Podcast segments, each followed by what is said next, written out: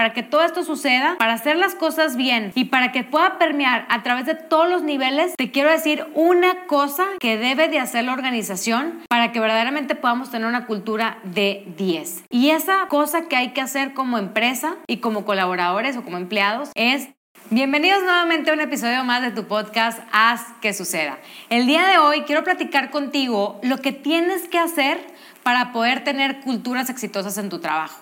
Porque bien sabemos que una persona tóxica que tengas dentro de la oficina te puede mermar toda tu cultura.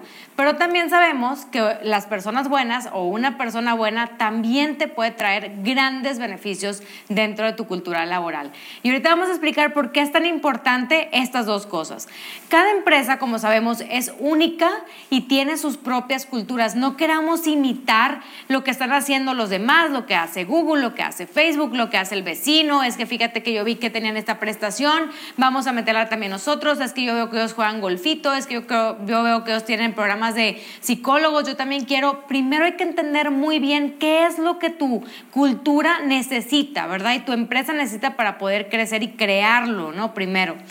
Si tienes una empresa, recuerda que la cultura determina el éxito o fracaso de tu negocio. Y si no te empeñas tú por hacerlo, no te preocupes. Va a haber una persona que se va a encargar de crear la cultura de tu negocio.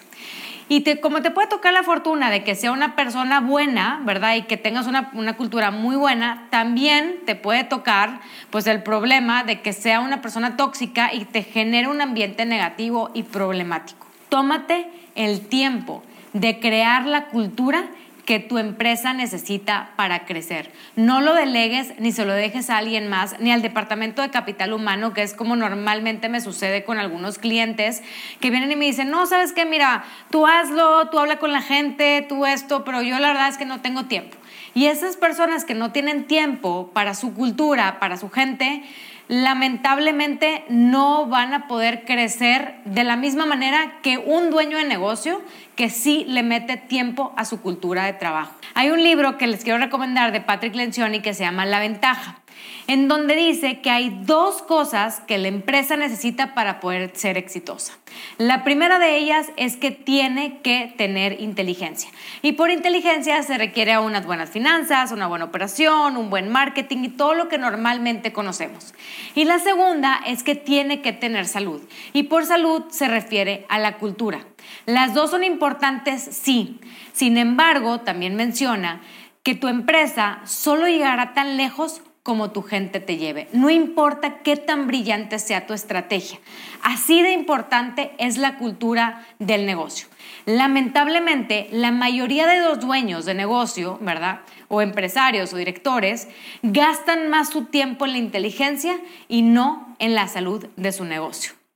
Entonces, esto lo que nos lleva, obviamente, es a, tener culturas que no queremos tener, a tener culturas que inclusive a veces nos levantamos y decimos, pero ¿cómo? Si yo nunca quise que eso pasara, si yo no quise dar ese mensaje, si yo no soy una persona como lo que están describiendo en la cultura, pues sí, pero es que nunca te diste el tiempo de verdaderamente atenderla y crearla, que es lo más importante. Y si estás empezando un negocio y tu primer persona o la segunda o la tercera no es contratar a alguien de recursos humanos, híjole, Ahí veo un gran foco rojo.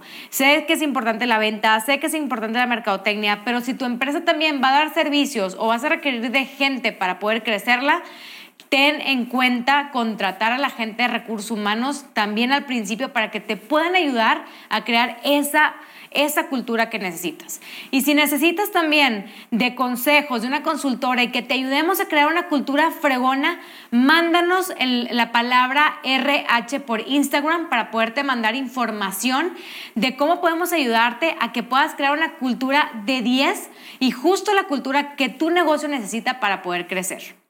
Ahora, si trabajas en una, en una, empresa, esfuérzate también por entender la cultura. Y no te digo que te vayas y busques la misión, la visión, los valores y todo lo que vas a encontrar normalmente eh, en, los pósters que están en la empresa o lo que dicen, ¿verdad?, en, en comunicados. Sino cuáles son los comportamientos que hay dentro de esa empresa. Esa es la verdadera cultura. ¿Cómo reaccionan, por ejemplo, ante una crisis? ¿Qué pasa cuando hay un problema? se empiezan a, culpar a todo el mundo, empiezan a ver quién, hacerle del FBI para ver quién, quién se equivocó, o verdaderamente lo que hacen es cómo capitalizamos para que no nos vuelva a pasar. ¿Cuál es la cultura? ¿Qué sucede? Hay mucho chisme, los mismos líderes lo proporcionan, no hay retroalimentación, las puertas siempre están cerradas, porque yo puedo poner una cosa dentro de mi cultura y mis valores y todo lo que yo digo que supuestamente soy y hago, y otra cosa es lo que verdaderamente sucede en el día a día en las organizaciones. Entonces, esfuérzate por verdaderamente pensar y decir, oye, esta cultura es para mí. ¿Te has cuestionado algún día y has dicho, oye, ¿qué es lo que pasa con esta cultura de trabajo? ¿Verdaderamente va con mis valores, va con mis principios, va con lo que yo quiero lograr en la vida, va con mi misión de vida o no? Y si no, has levantado la mano para decir, oigan, me gustaría ver cómo podemos cambiar esto, has hecho alguna propuesta eh, de cambio, ¿verdad? ¿Has hecho algo diferente o simplemente te has quedado callado? Y si tú dices, oye, ahora es que está imposible aquí, porque por más que quiera yo decir o, o crear o decirles que hagan una propuesta nueva de trabajo, nadie me va a hacer caso, bueno, yo creo que es momento de empezar a buscar también otras oportunidades laborales. Pero no sin antes tocar la puerta y levantar la mano de ver cómo podemos ayudar a la empresa a poder crear una cultura exitosa. Imagínate trabajar para una empresa que tenga cuatro meses de maternidad, vacaciones ilimitadas, cuatro meses de paternidad, eh, regalos por casarte, regalos por tener hijos, bonos por hacer las cosas bien, obviamente, por, cumplir más allá de tus metas de trabajo y que compartan contigo como empresa esa satisfacción, no solamente la palmadita, sino que te den esos bonos. Eh, imagínate poder tener apoyo psicológico, acceso también a que la misma empresa te ayude a encontrar tu pasión. Y sí, este tipo de programas también son para México y América Latina. No nos hagamos chicos pensando que porque no estamos en Estados Unidos o no somos un país primer mundista, no somos capaces de tener este tipo de programas en nuestra organización. Al contrario, empieza a adoptar este tipo de programas porque es lo que la gente hoy está buscando y necesita. Mayor flexibilidad, dejar de tener el horario de 9 a 5 y si no, no contrato a nadie, dejar de tener nada más eh, eh, puestos de trabajo, sino tener también freelancers y otros esquemas diferentes que hay hoy en día y que ya la tecnología nos está proporcionando también para poder contratar a este tipo de personas. Entonces, empieza también para que todo esto suceda a levantar la mano y a crear pequeños pilotos. No te digo que transformes toda la organización de la noche a la mañana, pero sí que empecemos a hacer algo, ¿no? Para que todo esto suceda, para hacer las cosas bien y para que pueda permear a través de todos los niveles, te quiero decir una cosa que debe de hacer la organización para que verdaderamente podamos tener una cultura de 10.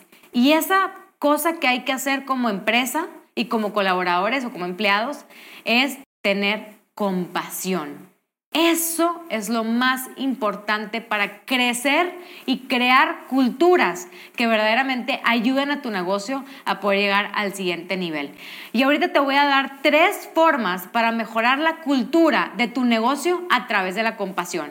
La primera, si un compañero de trabajo llega tarde a una junta, no digas, mm, buenas noches, ¿dónde andabas? Aquí te estábamos esperando. Al contrario, no digas nada. Y al final de la junta, ve con esa persona y pregúntale, ¿todo bien? Por lo general tú siempre llegas temprano a las juntas, ¿está todo bien en tu casa? ¿Necesitas algo? ¿Te está pasando algo? ¿En qué te puedo ayudar? Practica la compasión. Número dos, si alguien no llega a la meta, no vayas y lo delates. Mejor júntate con esa persona y pregúntale, ¿cómo te puedo ayudar? ¿Cómo como equipo te podemos ayudar todos? Y más si tú eres jefe de esa persona, en vez de ir a criticarlo, ¿verdad? O criticarla, ve y pregúntale cómo puedes ayudarla a poder llegar a sus metas y si algo está pasando en ella personalmente, que podamos ayudarla para que pueda ayudar a llegar a las metas. Y tercero, si alguien se va antes de su hora de, trabajo, no te pongas a decir, no, pues es que si María se fue antes, yo también me quiero ir antes, ella qué, qué privilegios goza, porque ella se va a ir y yo no. No digas eso. Mejor acércate con esa persona, mándale un mensaje de texto y pregúntale, oye María, ¿todo bien? ¿Hay algo en lo que te podamos ayudar? Es más, si se te olvidó o necesitas que te ayude a avanzar algo, pásamelo. Yo ahorita tengo algo de tiempo y te puedo ayudar para que no te preocupes. Eso es compasión y eso son culturas que van a ayudar a crecer a toda tu organización. Lamentablemente no lo hacemos. Lamentablemente lo que primero que hacemos que es, juzgar. Pero lo que no sabes es que el día de mañana tú también lo vas a necesitar y que también te puede pasar a ti o a alguien cercano a ti. ¿Y cómo te gustaría que actuaran si tú estuvieras en una situación como en la que está pasando esa persona? Es como quiero que te tomes el tiempo de pensar antes de abrir la boca y antes de criticar, que hagas conciencia y que digas, híjole, sí es cierto, yo escuché en un podcast de Dora donde decía que en vez de criticar, tengo que primero ponerme tantito en los zapatos de esa persona porque muy probablemente esté pasando por algo que no nos quiere compartir. ¿Cómo puedo ser compasivo para ayudarla o ayudarlo y poder crecer, obviamente todos, no solamente como equipo, sino yo como persona, sino como, como negocio, ¿no? Se dice fácil, pero no lo es. Por eso necesito que hagas conciencia y que la próxima vez que veas estas situaciones, que alguien llegue tarde, que alguien se vaya temprano o que alguien simplemente no llegue a la meta, no lo critiques. Sé compasivo con esa persona. Levanta tú la mano con él o con ella para ver cómo lo puedes ayudar. Y apuesto que conoces a alguien que necesita escuchar esta información, ¿verdad? Recuerda, compártelo con esa persona que tú sabes que necesita escuchar el podcast el día de hoy y más hablando porque necesitamos cada vez más eh, hablar de, la compasión y tener compasión. La estamos perdiendo como, seres humanos. Creo que es un valor que cada vez se pierde más con la tecnología, que queremos las cosas rápido, que criticamos, que asumimos, que fake news por todas partes. Y en vez de ir y verdaderamente tocar la puerta con esa persona y preguntar qué es lo que está pasando, es mucho más fácil criticar, es mucho más fácil decir lo que, asumir, pensar. Entonces, no, no critiques, no pienses algo que no es, ve y pregunta cómo tú puedes ayudar, porque el día de mañana lo vas a necesitar. Muchas gracias y nos vemos en el siguiente episodio aquí en la DRH Haz que suceda.